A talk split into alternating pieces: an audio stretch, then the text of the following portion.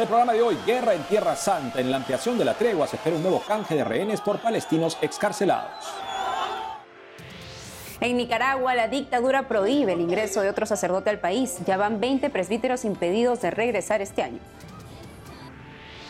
En Colombia, los obispos presentan la Oficina para la Cultura del Cuidado en prevención a casos de abuso por parte del clero.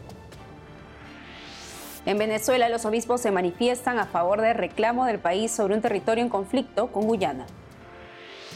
En Costa Rica, la Iglesia insta a aprobar un proyecto de ley para considerar como agravante en el delito de abuso sexual el embarazo de una menor de edad. Hola Natalie, un gusto estar contigo como siempre. Un gusto también estar contigo como siempre, Eddie, con nuestros televidentes desde nuestros estudios en Lima, Perú. Gracias por acompañarnos en EWTN Noticias. Soy Eddie Rodríguez Morel. Yo soy Natalie Paredes. Empezamos las noticias contándoles que hasta este viernes se extiende la tregua entre el ejército de Israel y el grupo terrorista Hamas. Se espera el canje de más rehenes por más palestinos excarcelados, así como más ingreso de ayuda humanitaria a la franja de Gaza. Este jueves fueron liberados un sexto grupo de rehenes, 12 israelíes y 4 tailandeses, a cambio de 30 palestinos detenidos en Israel. Hasta el momento Hamas ha liberado 97 rehenes. Se cree que en la franja aún hay unos 145 cautivos. Mientras se confirmaba el acuerdo para la ampliación de la tregua, al menos tres personas murieron y seis resultaron heridas tras un tiroteo en Jerusalén este jueves. Hasta el momento ningún grupo se adjudica el crimen. Este miércoles, al finalizar su audiencia general, el Papa Francisco recordó la grave situación en Israel y Palestina y reiteró su llamado a la paz. Ahora nos vamos a Nicaragua. La dictadura prohibió el ingreso de otro sacerdote al país. Sobre esto y más le contamos aquí. Me permiten darles un abrazo, no preciso ni decir. El padre Jairo Mercado fue impedido de regresar a Nicaragua el 28 de noviembre último. Autoridades de control migratorio en Estados Unidos así se lo comunicaron. No hay más información al respecto. La alerta la dio en sus redes sociales la autora del informe Nicaragua, una iglesia perseguida, Marta Patricia Molina. Informó también que el padre Mercado fue nombrado hace poco párroco de Santa Teresita del Niño Jesús en la diócesis de Granada. Antes estuvo a cargo de la parroquia Medalla Milagrosa. En lo que va del año, 24 sacerdotes y un seminarista fueron impedidos de ingresar a Nicaragua cuando retornaban del extranjero, según el diario digital La Prensa. Por otro lado, la mayoría de ciudadanos nicaragüenses exigen la liberación de Monseñor Rolando Álvarez, sentenciado a 26 años de prisión. Recoge esta información una encuesta solicitada a la consultora Sid Galup por el medio nicaragüense Confidencial. Entre el 17 de octubre y el 15 de noviembre últimos, 800 nicaragüenses mayores de 18 años respondieron así a la pregunta. ¿Cuál es su opinión sobre la condena al obispo Rolando Álvarez? 72% piensa que es inocente y debe ser liberado. 9% dijo que es culpable. El 19% restante no opinó. Las puso al servicio de la Basándose en la afiliación política, un 42% de los que se identificaron como sandinistas dijeron estar en desacuerdo con la condena. El 28% respondió inicialmente no haber escuchado sobre el encarcelamiento de Monseñor Álvarez. Y en Estados Unidos, esta mañana, el Subcomité de Salud Global de la Cámara de Representantes de Estados Unidos realizó una audiencia para discutir la detención arbitraria de Monseñor Rolando Álvarez.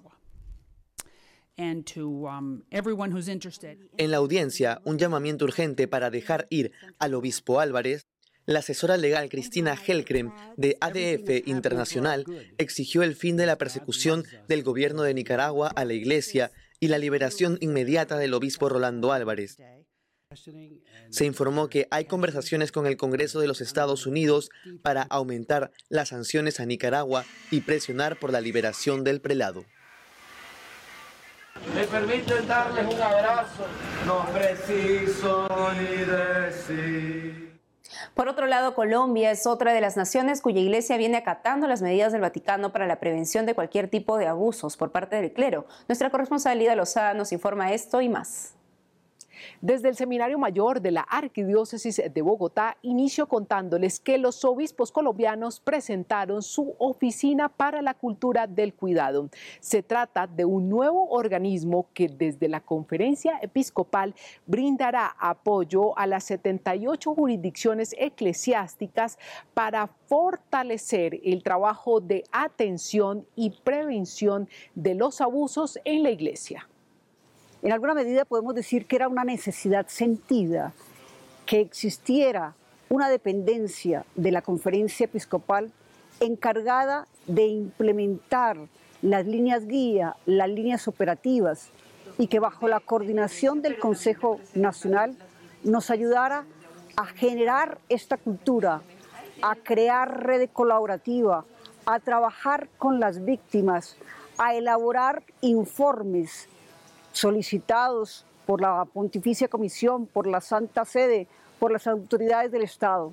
Estamos consolidando lazos, enlaces para poder visibilizar lo que se hace desde cada jurisdicción en favor de la prevención y atención de víctimas de abuso, violencias o maltratos en los ambientes eclesiales.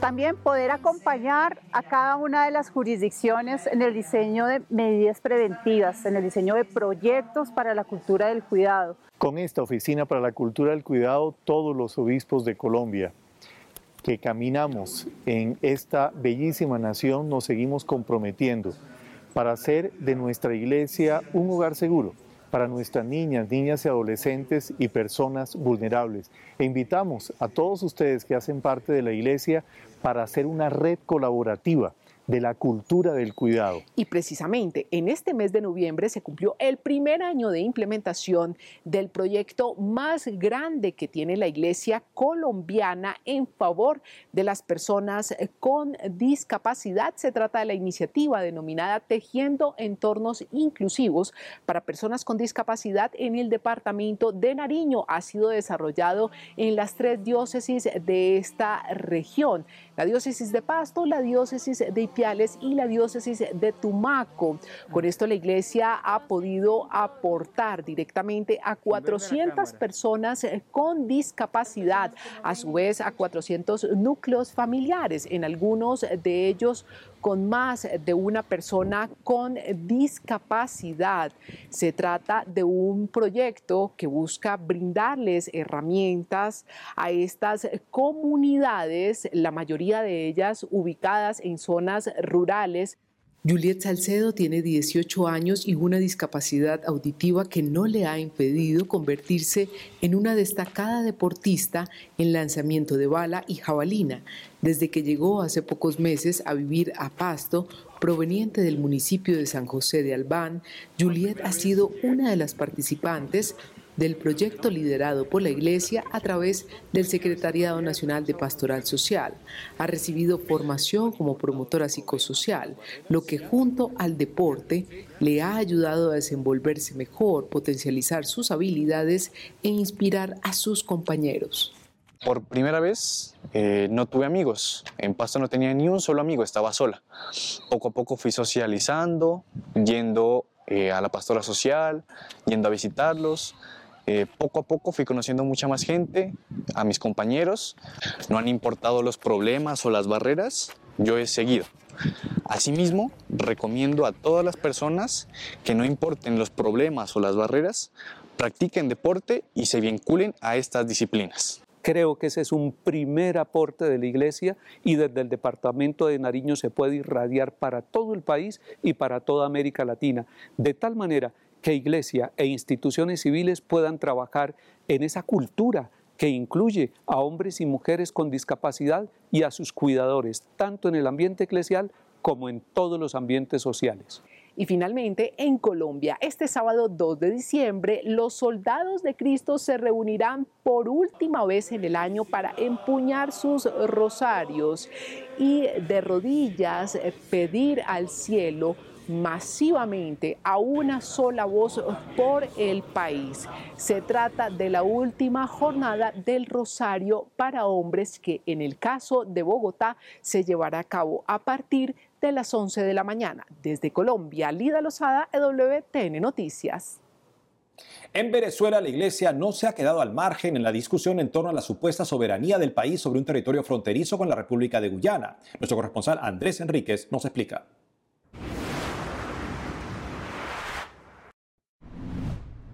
El territorio del Esequibo ha sido foco de polémica entre Venezuela y Guyana. Desde hace dos siglos, ambos países impulsan acciones militares y legales para el control de la zona, rica en minerales y petróleo.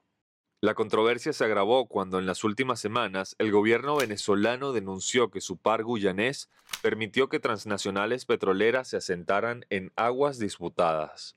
Nicolás Maduro anunció a principios de octubre un referéndum para legitimar las acciones del Estado venezolano para recuperar el Esequibo.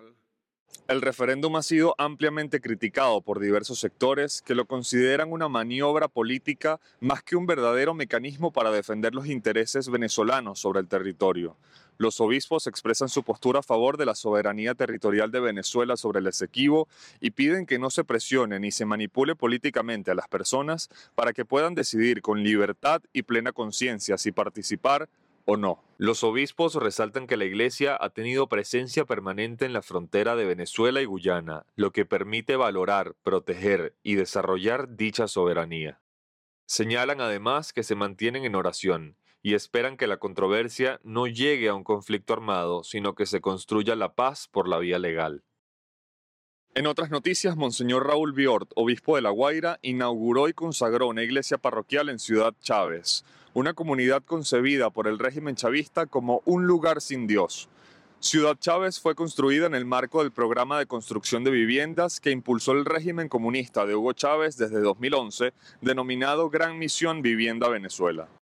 A la Fundación Pontificia Ayuda a la Iglesia Necesitada, ACN, Monseñor Biort dijo, en esta urbanización no iba a estar presente Cristo. Se pensó así, diez años después Dios va a estar encarnado y viviendo entre nosotros. El obispo de La Guaira resalta que aunque algunos critiquen que la parroquia se haya levantado con apoyo del gobierno, es importante entender que el proyecto beneficiará en gran medida a la comunidad. La iglesia parroquial de Ciudad Chávez estará dedicada a San Óscar Arnulfo Romero, arzobispo salvadoreño mártir, y al beato José Gregorio Hernández, médico venezolano. Reliquias de ambos se depositarán en el altar. El proyecto parroquial de Ciudad Chávez se logró gracias a importantes apoyos del Estado, de bienhechores privados y de fundaciones como ACN y de la comunidad local. A pesar de no contar con una iglesia, en la urbanización ya existía una importante actividad pastoral. En Caracas, Venezuela, Andrés Enríquez, EWTN Noticias. Nos vamos a una pausa y al volver.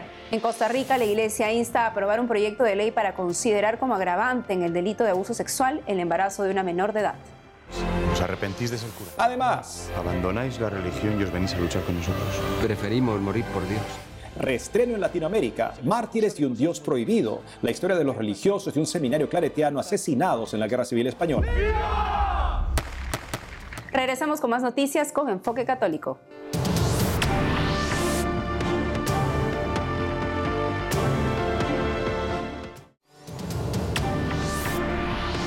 En Costa Rica, la Iglesia insta a aprobar un proyecto de ley para considerar como agravante en el delito de abuso sexual el embarazo de una menor de edad. Sobre esto y más informa nuestra corresponsal Anastasia Telles. Aquí desde San José, Costa Rica, en donde el país se une en torno a la niñez luego de la película Sound of Freedom y la marcha en pro de la niñez. Los líderes religiosos católicos y no católicos, junto con organizaciones protectoras de la niñez, se unieron para establecer acciones concretas para el apoyo al gobierno central. En el Congreso de Costa Rica también se realizó un foro acerca del proyecto de ley que busca salvaguardar a los menores de edad que han sido víctimas de abuso sexual. En este foro participó como invitado el sacerdote Sergio Valverde Espinosa, director de la Asociación Obras del Espíritu Santo, quien pidió que se vote de forma unánime en la Asamblea Legislativa de Costa Rica. El proyecto de ley fue presentado por la diputada Gloria Navas del Partido Nueva República con afiliación cristiana. Este proyecto de ley propone considerar como agravante en el delito de abuso sexual el embarazo de una persona menor de edad, imponiendo una pena de hasta ocho años de prisión para el imputado. La legislación vigente en Costa Rica únicamente penaliza el abuso sexual, sin contemplar sanciones específicas para aquellos perpetradores que embarazan a menores, pese a las consecuencias que esta situación genera al transformar la vida de las víctimas. Este proyecto, además de abordar el abuso sexual que resulta en embarazo de menores, también contempla la creación de un registro que identifique a individuos condenados por delitos sexuales, trata de personas y turismo sexual. Este enfoque integral busca no solo castigar a los responsables, sino también prevenir futuros casos con el registro actualizado de quienes tienen antecedentes en estos delitos. La iniciativa de Gloria Navas refleja un esfuerzo significativo para fortalecer las leyes y proteger a la infancia vulnerable en Costa Rica. Monseñor Jordi Bertomeu, persona cercana al Papa Francisco, vino a nuestro país para sostener charlas y reuniones con el fin de prevenir el abuso sexual a menores. El oficial del Dicasterio para la Doctrina de la Fe, designado por el Papa para conducir las investigaciones contra sacerdotes y agentes de pastoral que han cometido abusos sexuales contra menores de edad, dictó una conferencia de prensa para los medios católicos costarricenses. ¿Cómo tener una iglesia que sea un espacio sano y seguro para todos?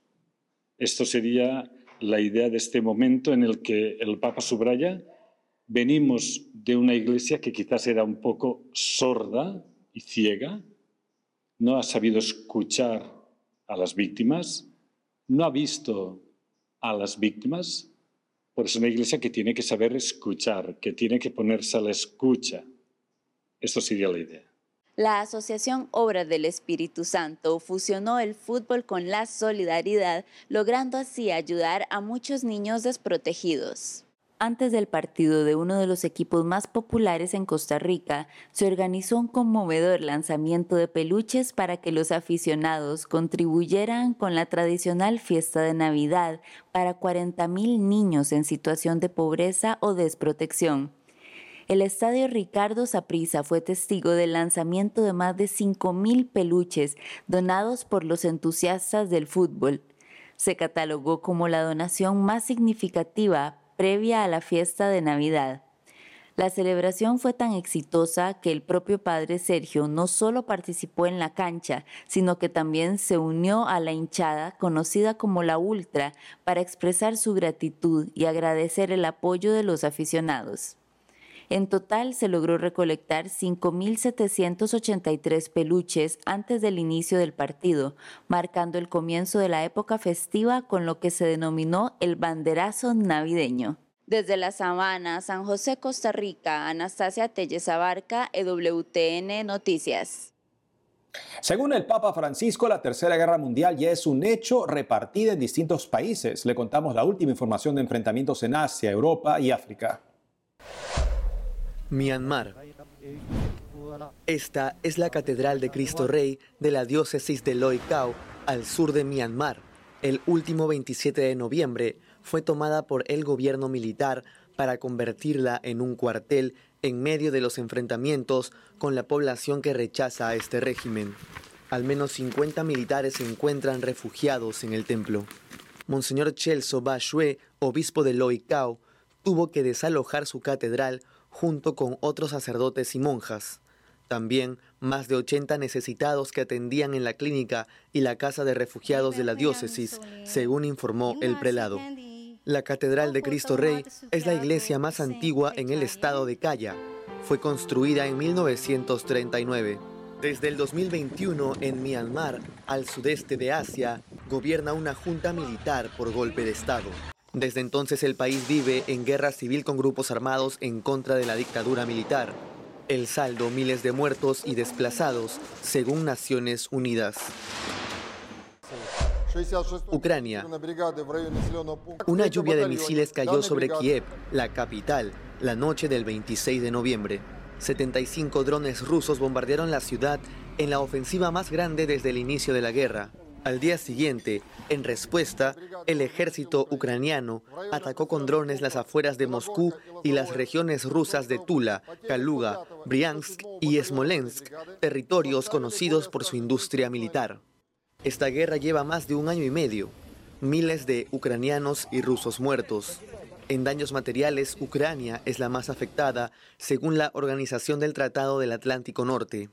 Monseñor Miexislao Mokritsky, obispo de Lviv, informó que la Iglesia Latina de Ucrania y la rusa están unidas rezando por la paz. Están cansados de la guerra. La guerra inició por la invasión rusa a Ucrania en el 2022. Rusia exige este territorio como suyo. Los católicos de Sierra Leona no pudieron acudir a la Santa Misa el último domingo 26. El gobierno, bajo amenaza de un golpe de Estado, ordenó un toque de queda luego de un ataque a los cuarteles militares de Freetown, la capital. Según el gobierno, murieron 13 militares. Detuvieron a la mayoría de los cabecillas del atentado.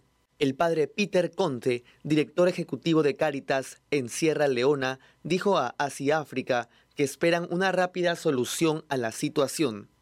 El país vive en una inestabilidad social y política desde 1992, cuando empezó la guerra civil.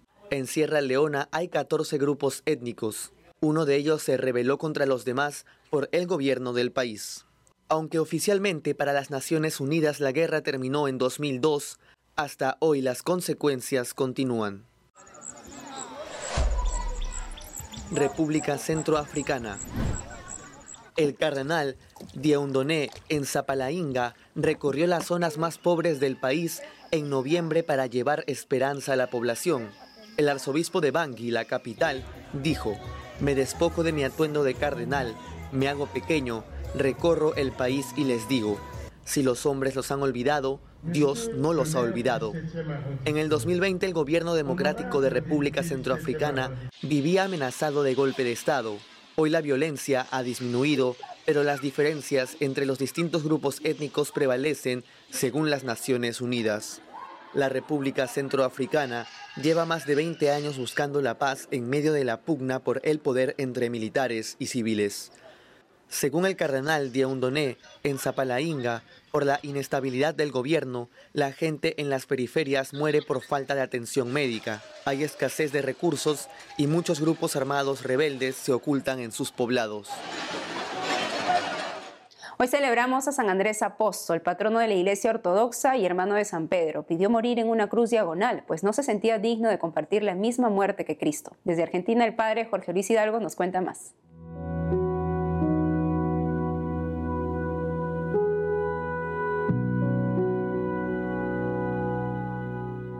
San Andrés fue el primer llamado por Cristo, eh, por eso el Papa Benedicto lo llama protóclito. Él era discípulo antes de San Juan el Bautista, así que sin duda era uno de los eh, judíos que esperaba la redención de Israel. Eh, mucho el Evangelio no lo nombra, pero San Andrés acepta este lugar de, no ser el de los primeros, de los más famosos, por decirlo así de alguna forma, porque en definitiva Él quiere que ante todo brille la gloria de Dios, brille la obra de Cristo. Así que por eso San Andrés nos enseña siempre que nosotros nos adaptemos a la voluntad de Dios. San Andrés es quien presenta el niño a, nuestro Señor, que tiene los cinco panes y los dos peces, y es quien, gracias a su intervención, eh, el Señor multiplica eh, el alimento para que llegue a todos, a aquella multitud, 5.000 hombres, sin contar las mujeres y los niños. Esto nos recuerda a nosotros que Dios puede hacer sus milagros sin necesidad de la acción humana, pero el Señor quiere que nosotros cooperemos, aunque sea con algo módico, con algo muy pequeño, con algo que implica nuestra renuncia, como en el caso del niño, que prefirió dejar su alimento para, en favor de los otros, para que así también eh, el Señor pueda multiplicarlo.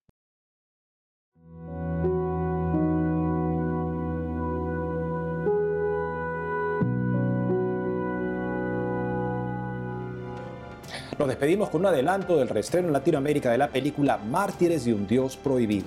Esta es la historia de 51 mártires religiosos de un seminario claretiano asesinados durante la Guerra Civil Española, producida por Bosco Films. Hasta mañana. He tenido un presentimiento. Nunca seremos misioneros. Van a matarnos. ¿Y esos? ¿A dónde va tanto Mosén? Bandada de cuervos. Como saben, las circunstancias políticas nos han aconsejado trasladarles a esta casa de Barbastro. El país entero está a punto de estallar. ¿Cree usted que nos podemos mantener al margen? Podemos y debemos mantenernos al margen. Compañeros, ha llegado el día. ¡Viva la FAI! ¡Viva! ¡Viva la revolución! ¡Viva! Tú no sabes que Dios está prohibido. ¿Y quién eres tú para decir eso? ¡Atentos! ¡Quietos! ¡No dispara a nadie, coño! Ahí, contra la pared. ¡Vamos! Ahora díganme dónde están las armas. Aquí no hay armas. Somos gente de paz. Vamos a ser testigos de nuestro destino en un teatro. Necesitamos hombres íntegros. Y sé que muchos de vosotros lo sois. ¿Os arrepentís de ser curas? No. Abandonáis la religión y os venís a luchar con nosotros. Preferimos morir por Dios. Se les acusa de cosas muy graves. Incumplir las normas, de rezar, de estar preparando algo contra este comité. Tú dejas la iglesia, yo te saco de aquí. No puedo hacer eso. No van a parar hasta que acaben con todos. El plan de Dios era poner a prueba nuestra fe. Juntos.